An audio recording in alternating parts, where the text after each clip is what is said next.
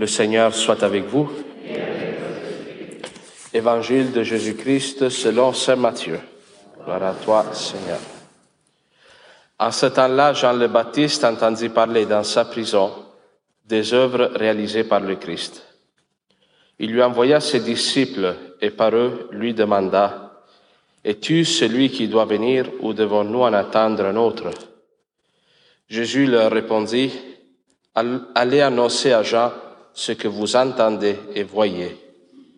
Les aveugles retrouvent la vue et les boiteux marchent. Les lépreux sont purifiés et les sourds entendent. Les morts ressuscitent et les pauvres reçoivent la bonne nouvelle. Heureux celui pour qui je ne suis pas une occasion de chute. Tandis que les envoyés de Jean s'en allaient, Jésus se mit à dire aux foules à propos de Jean, Qu'êtes-vous allé regarder au désert?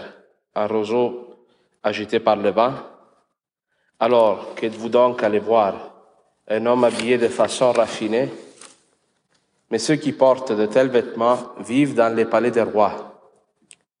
Alors, qu'êtes-vous allé voir? Un prophète? Oui, je vous le dis, et bien plus qu'un prophète. C'est de lui qu'il est écrit Voici que j'envoie mon messager en avant de toi pour préparer le chemin devant toi. Amen, je vous le dis, parmi ceux qui sont nés d'une femme, personne ne s'est levé de plus grand que Jean le Baptiste. Et cependant, le plus petit dans le royaume des cieux est plus grand que lui. Acclamons la parole de Dieu. Je à toi, Seigneur Jésus. Alors, vous avez entendu la première lecture qui, comme je disais à l'introduction, est, euh, est, un texte du prophète Isaïe. Le prophète Isaïe parle au peuple d'Israël qu'il est exilé à Babylone. Et ici, il prophétise sur ce qui va arriver euh, quand les déportés vont retourner en Terre Sainte, quand ils vont rentrer chez eux. Et le prophète pense que ce retour sera le moment de la venue du Messie et qu'est-ce que le Messie fera? L'un des premiers signes, c'est qu'il fera fleurir le désert. Ah, il dit ceci, qu'il se couvre euh, le pays aride qu'il exulte et fleurisse comme la rose, qu'il se couvre de fleurs des champs, qu'il exulte et crie de joie. On pourrait se dire, oui, c'est un détail un peu, ok, il y a des fleurs dans le désert, mais dans le fond, c'est une image pour parler de la résurrection. Parce que le désert, c'est cette terre aride, stérile, où rien ne peut pousser. Alors, le prophète, en disant, utilisant cette image des fleurs qui poussent dans le désert, parle de ce que le Christ fera, faire surgir la vie de la mort. Ça, c'est le signe qui nous a manifesté, à nous tous, qui a manifesté aux apôtres, que Jésus, c'est le Christ, que Jésus est le Messie, d'Israël, celui qui vient apporter le salut pour le monde. Et, cette image de la vie qui surgit dans la stérilité est un thème récurrent dans la Bible. Combien de femmes, non, qui, euh, dans toute la Bible, ont, sont stériles, ne peuvent pas avoir des enfants, par exemple, et conçoivent d'une façon miraculeuse. La première de toutes, c'est la femme d'Abraham, Sarah, qui donne la vie à Isaac. Après, il y en a la mère de Samson, il y en a la mère du prophète Nathan, et Elisabeth, justement, qui va concevoir Jean le Baptiste et tant d'autres. Et c'est toutes des images pour nous dire que le Christ a une puissance sur nous aussi. Parce que des fois, ce sein stérile de ces femmes représente notre, notre âme, qui des fois est, est aride, est aride et stérile d'œuvres bonnes, d'œuvres de vie éternelle. Alors le Christ, lui, a ce pouvoir-là de faire surgir la vie là où elle ne peut pas être. Hein, des fois, nous, on peut être tellement pris dans des, dépendances, des péchés, des tendances égoïstes que ça prend un miracle pour que notre cœur s'ouvre à Dieu et qu'il s'ouvre à l'autre. Et cette puissance-là vient de la résurrection du Christ. Lui, le premier qui ressuscite et, et, et qui nous fait ressusciter à nous tous, nous fait ressusciter le jour de notre mort, hein, il nous relève de la mort pour nous amener avec le Père, mais il nous ressuscite aussi de toutes les morts que nous avons dans le cœur. Alors, ça c'est la base un peu que la liturgie nous donne pour nous faire lire l'Évangile. L'Évangile, il y a Jean le Baptiste qui est en prison.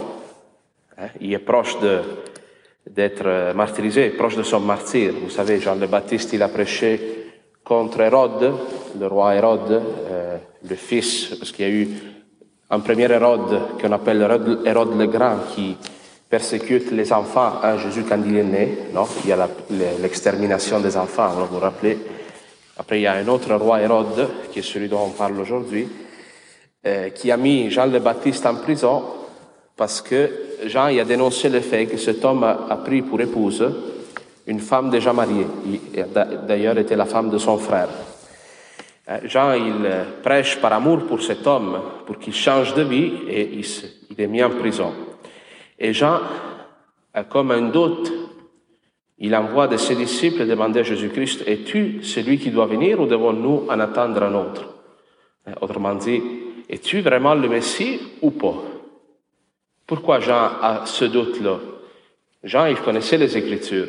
Et vous avez entendu dans le psaume d'aujourd'hui, dans le premier paragraphe, il y a une phrase qui dit, le Seigneur délie les enchaînés. Ils avaient prophétisé, les prophètes, que le Seigneur, quand il viendrait, il libérerait les prisonniers aussi, ceux qui sont prisonniers injustement. Comme Jean, il est prisonnier injustement. Lui, dans le fond de sa prison, il voit Jésus-Christ qui est là, il se demande comment ça se fait que le Messie est là. Et moi, je ne suis pas libre. Et ça, c'est un piège que nous tous, on peut avoir, de se faire une image de Jésus-Christ à notre, euh, à notre goût, à nous de croire que le Christ, dans le fond, est celui qui vient résoudre les problèmes, qui vient euh, nous donner une vie sans problème. Ça, ce n'est pas la paix que le Christ apporte. Ce n'est pas le shalom que le Christ vient apporter dans le monde.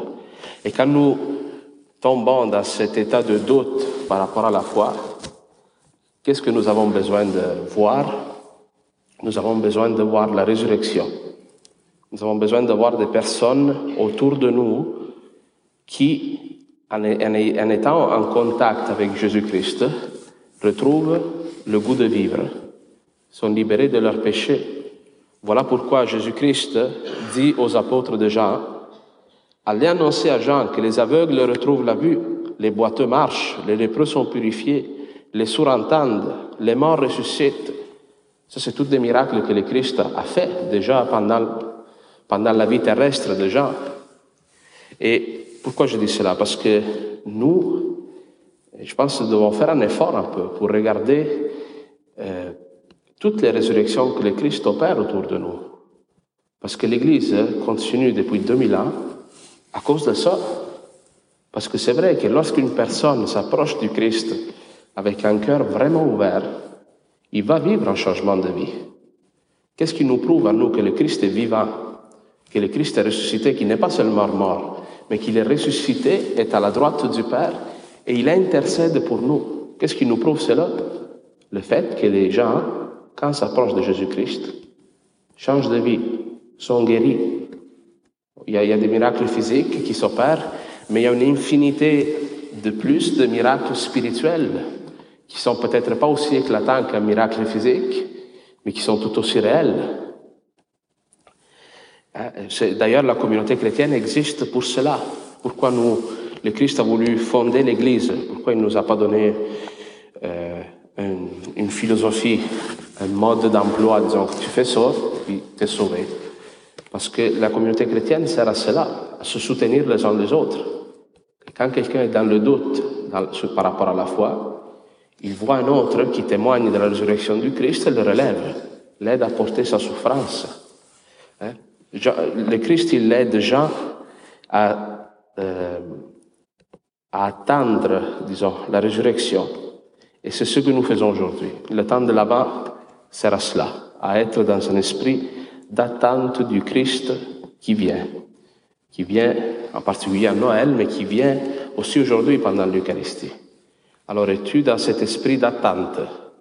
Est-ce que tu attends que le Seigneur arrive à Noël, qu'il visite ton âme, qui visite ta famille, qui visite tes enfants, hein, et qui leur donne cette vie nouvelle que le Christ promet? Ça, je suis en train de le répéter un peu dans toutes les églises où je vais dans le temps de l'avant, parce que si nous ne sommes pas dans un esprit d'attente du Christ, à Noël, il ne se passe rien. On fait la fête un peu, on se voit avec la famille, c'est le fun, mais, mais le cœur n'est pas touché. Parce que la joie de Noël se prépare, se prépare pendant ces quatre semaines qu'on appelle le temps de l'Ava. Alors, demandons au Seigneur vraiment de, de désirer le rencontrer.